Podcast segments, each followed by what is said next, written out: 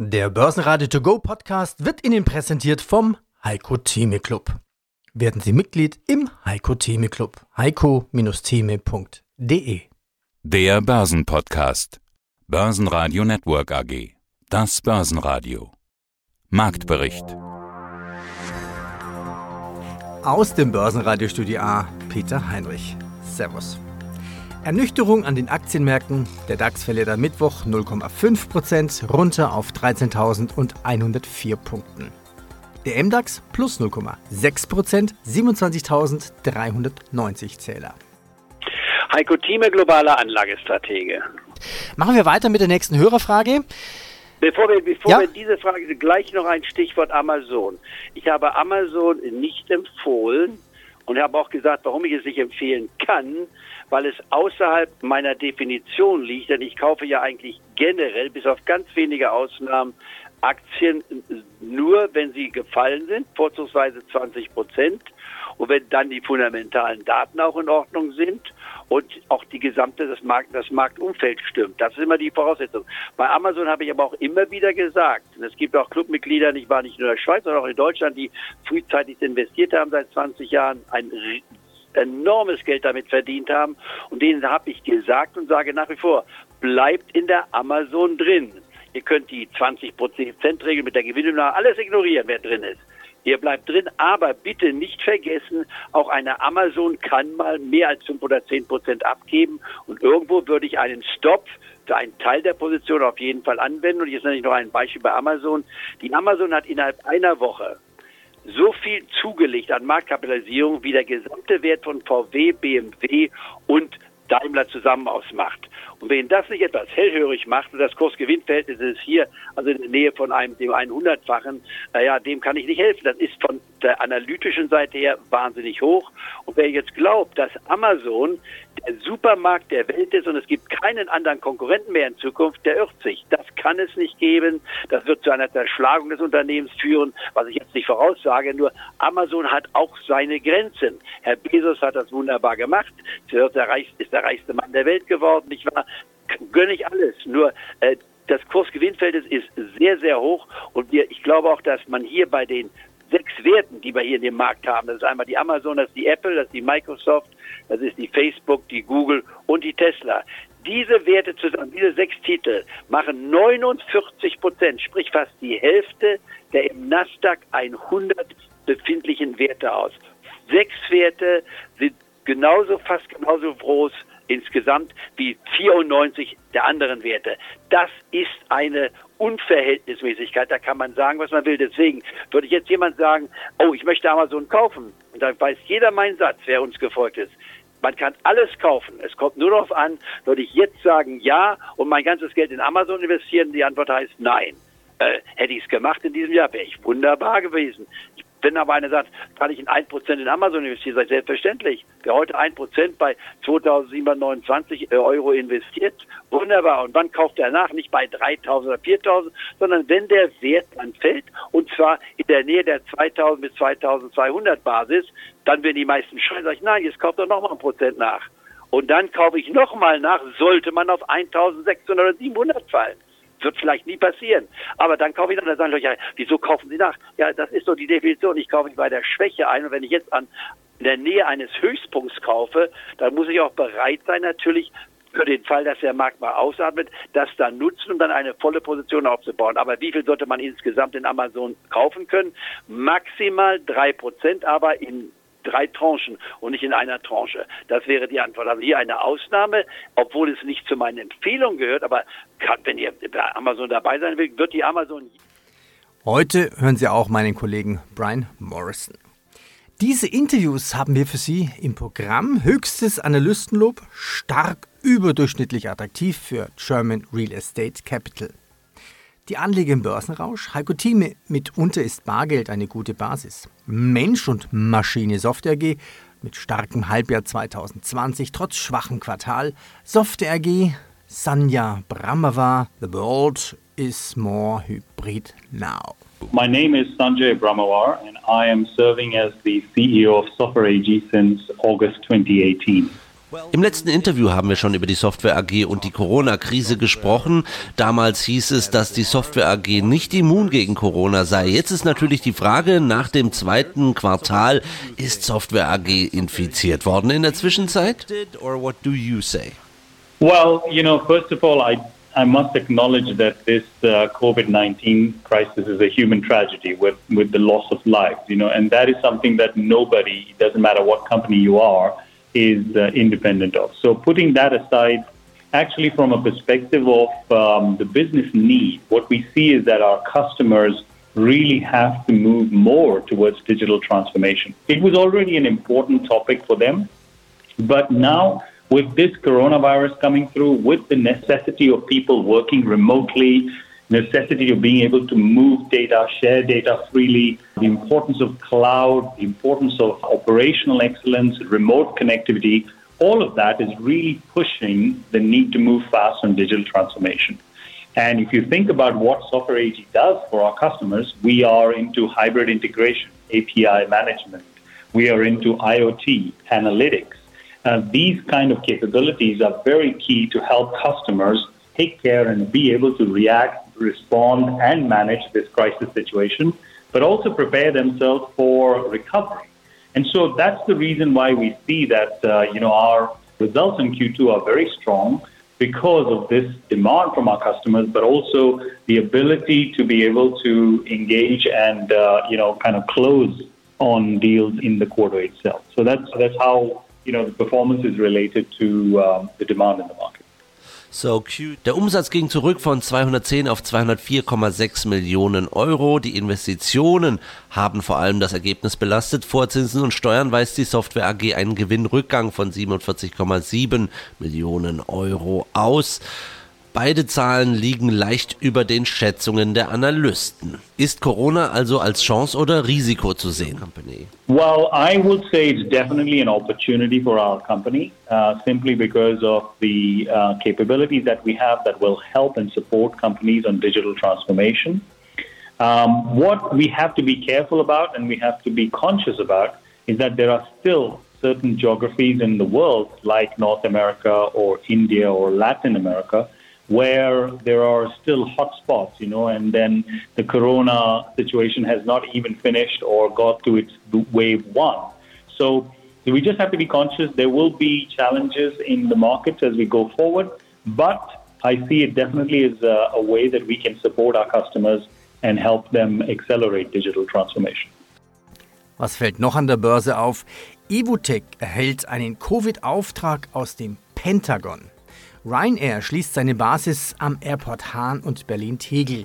Die Berichtssaison, naja, sie ist da. Die Foto-App Snap mit weniger Wachstum, dafür mehr Verlust. Und Corona bremst auch den Industriekonzern ABB aus. Ja, hallo, Baki Irmak, Co-Founder und Fondsmanager des Digital Leaders Funds. Die Interviewzeit ist schon ein bisschen fortgeschritten, aber packen wir noch zwei, zwei Aktien rein. Was halten Sie von Taiwan Semiconductors? Ja, ich glaube, da, fühl, also da kann man sagen, also da, da fühlen wir uns weiterhin noch sehr wohl mit dem Investment. Mit Taiwan Semiconductors ist ja eigentlich ein Auftragshersteller für Halbleiter. Und bei Auftragshersteller denken die meisten immer an so Unternehmen wie Foxconn und äh, ähnliche Unternehmen. Das heißt, irgendeine so Werkbank in China, die alles produziert nach den Vorgaben von den, von den Auftraggebern und extrem niedrige Margen hat. Das ist mitnichten der Fall in der Halbleiterindustrie. In der Halbleiterindustrie ist es so, dass diese Global Foundries, von denen es im Prinzip nur noch drei gibt, dass die immer höhere, bessere Margen durchsetzen. Und der Marktanteil von Taiwan Semiconductors in diesem Markt ist über 50 Prozent. Die Netto-Marge bei diesem Unternehmen ist mittlerweile bei über 40 Prozent. Das ist sensationell. Ja? Das haben also viele äh, Halbleiter, also Chiphersteller eigentlich nicht. Und, und das Unternehmen wächst. Wir haben jetzt die nächste Generation der Chips, also die 7 Nanometer Technologie ist ausgerollt. Das erste Quartal war ein bisschen schwach, aber das zweite Quartal hat äh, Taiwan Semiconductors nun ein Umsatzwachstum von 34 Prozent vorgelegt. Und im Prinzip ist jetzt mehr oder weniger die nächste Generation der Smartphones kommen jetzt in den Markt. Ja, wir sehen 5G. 5G-Netze äh, werden jetzt, gehen jetzt live. Deswegen haben die Smartphones der neuen Generation haben auch eine absolute Daseinsberechtigung. Wir haben zum ersten Mal eigentlich jetzt nach vielen Jahren dass wir jetzt sagen, dass da, da passiert mal eigentlich in diesem Smartphone-Markt jetzt tatsächlich etwas also Entscheidendes und Relevantes. Eine, eine echte, ne? eine echte Generation des Fortschrittes der Technologie. Absolut. Und, und deswegen werden wir jetzt immer mehr neueste Smartphones sehen und davon wird kaum ein Unternehmen so stark profitieren wie Taiwan Semiconductors. Und Taiwan Semiconductors ist eigentlich mehr oder weniger ein Defensive Play für die Halbleiterindustrie. Das Unternehmen ist nicht günstig bewertet. Ne? Als wir das Unternehmen gekauft haben, damals ein Staatsdepot von Digital Leaders Fund, hatte das Unternehmen ein Enterprise Value Sales von gerade mal, glaube ich, 4, 5. Aktuell hat es äh, knapp 9. KGV damals 16, heute 25, 26. Aber wir fühlen uns bei Taiwan Semiconductors immer noch deutlich wohler als bei manch anderen äh, Software-as-a-Service-Unternehmen.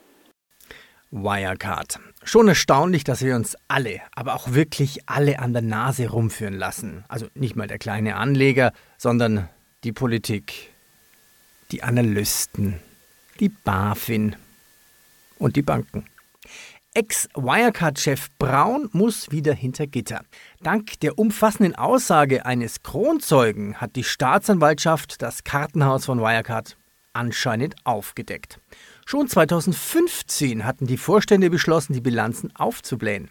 Braun, der damalige Finanzvorstand, Burkhard Ley und andere Wirecard-Manager hätten sich dazu schon 2015 entschlossen, so eine Sprecherin der Staatsanwaltschaft. Es ergingen wieder drei Haftbefehle gegen die Wirecard-Manager. Wegen der gefälschten Zahlen hatte Wirecard Kredite über 3,2 Milliarden Euro erhalten, die für die Banken voraussichtlich weg sind. Puff.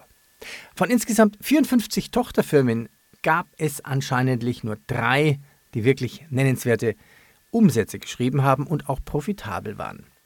Der Insolvenzverwalter Michael Jaffe versucht das existierende Kerngeschäft und die Wirecard Bank Insidern zufolge als Ganzes zu verkaufen. Mein Name ist Adi Trotlev, ich bin Verwaltungsratsvorsitzender der Menschenmaschine-Software SE. Ja, und Sie haben schon im letzten Interview angekündigt, dass das zweite Geschäftsquartal am schwierigsten ja, zu beurteilen sein wird.